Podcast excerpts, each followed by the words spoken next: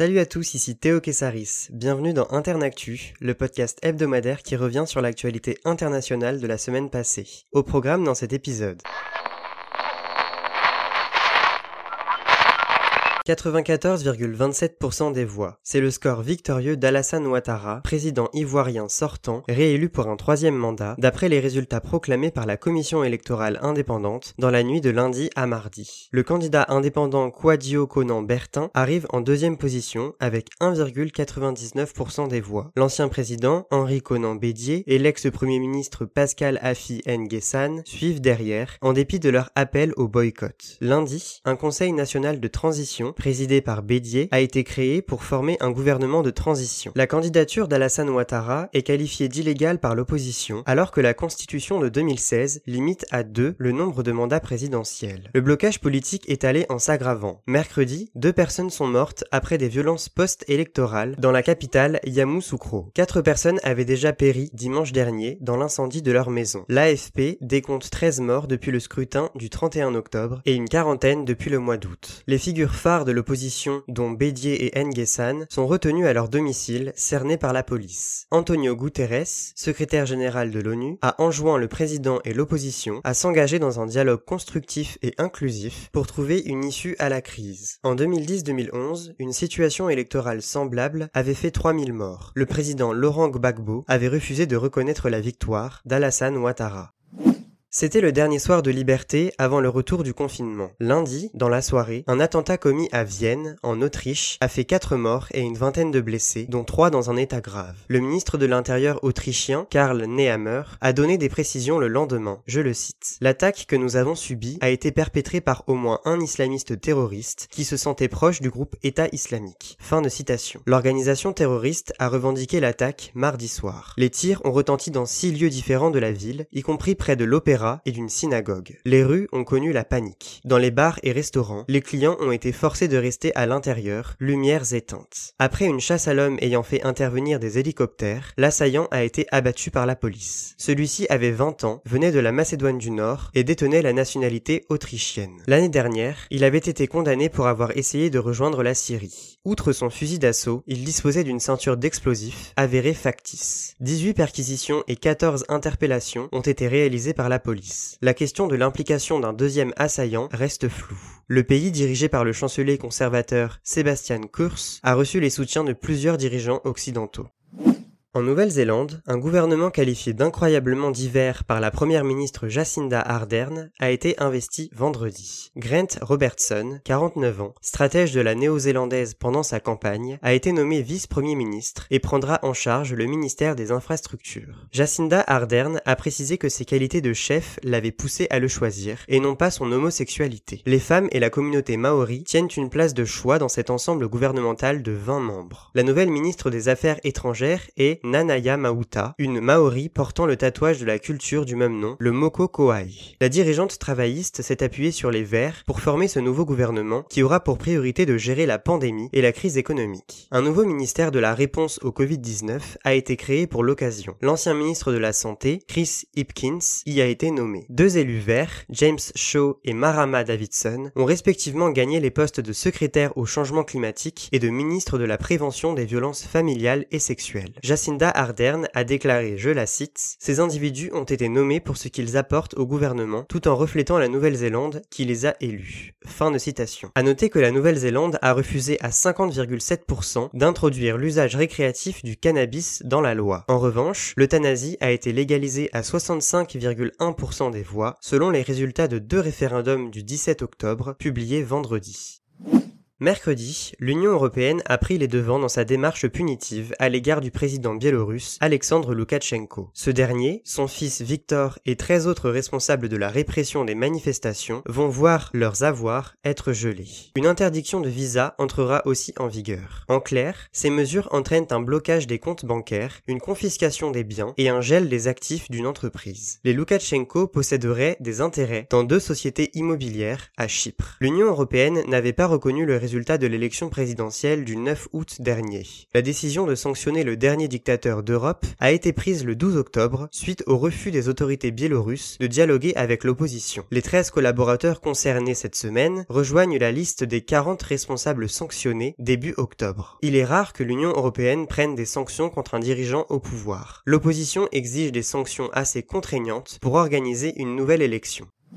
L'Éthiopie fait face à une crise politique. Le Premier ministre Abiy Ahmed, prix Nobel de la paix 2019, a déclaré mardi soir la guerre contre les forces du Tigré, province du nord du pays, souhaitant faire sécession. Les informations sur le bilan des victimes de l'offensive contre les autorités provinciales du Tigré restaient floues jeudi à cause de la coupure des télécommunications. Plusieurs sources ont fait état de bombardements des avions survolant la province. L'armée nationale a reçu le soutien de troupes de soldats venant d'autres régions éthiopiennes. Trois anciens généraux ont quitté le confort de leur retraite pour se joindre au contingent armé. Du côté adverse, le gouvernement tigréen assure avoir mis la main sur des pièces d'artillerie et des tanks. Il menace de détruire quiconque tente de l'attaquer. Les tensions s'expliquent par les élections tenues au Tigré en septembre que la capitale éthiopienne, Addis Abeba, a jugé illégale. Abiy Ahmed, s'étant refusé à envoyer l'armée, l'a fait mardi et a instauré un état d'urgence de six mois dans la province. Il reproche aux Tigréens et à leur parti, le TPLF, de ne pas avoir accepté la fin de 20 ans de pouvoir en avril 2018. Le TPLF accuse le chef du gouvernement de s'imposer en dictateur par une politique d'affaiblissement du Tigré.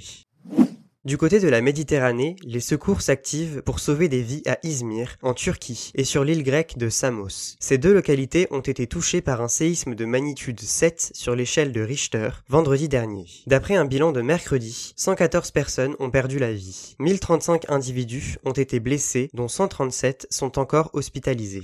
Samos déplore deux morts. Cinq jours après le drame, les opérations de sauvetage ont été suspendues. Mardi, une fillette de 3 ans a été secourue après avoir passé 91 heures enseveli sous les décombres. Les médias turcs ont toutefois informé que le corps de la mère de cet enfant a été retrouvé sans vie peu après. Dans la province d'Izmir, des tentes ont été installées afin d'héberger plus de 5000 sans-abri. Des dizaines de bâtiments ont été détruits ou endommagés. Ce type de catastrophe naturelle est récurrent en Turquie. En 1999, un séisme de magnitude 7,4 dans l'ouest du pays avait fait plus de 17 000 morts.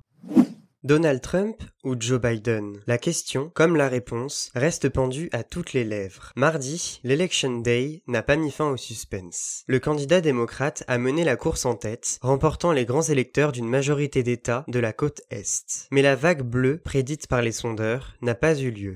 Le locataire de la Maison Blanche a gagné des points dans des États traditionnellement acquis aux républicains, tels que l'Indiana, le Kentucky ou l'Alabama. Il a montré que le Trumpisme se portait bien en Floride, au Texas et en Ohio, trois États au statut incertain au long de la soirée. L'attention s'est peu à peu tournée vers des États clés, pouvant faire basculer l'issue du scrutin, la Pennsylvanie, la Géorgie ou le Michigan. Si la majorité des résultats ont été connus dans la soirée de mardi, certains États procèdent toujours au décompte. Les votes par correspondance, source de fraude d'après le président, prennent le plus de temps à être comptabilisés. Certains États ont accepté de recevoir des votes plusieurs jours après le scrutin. C'est le cas de la Pennsylvanie, qui a fixé vendredi 6 novembre comme limite.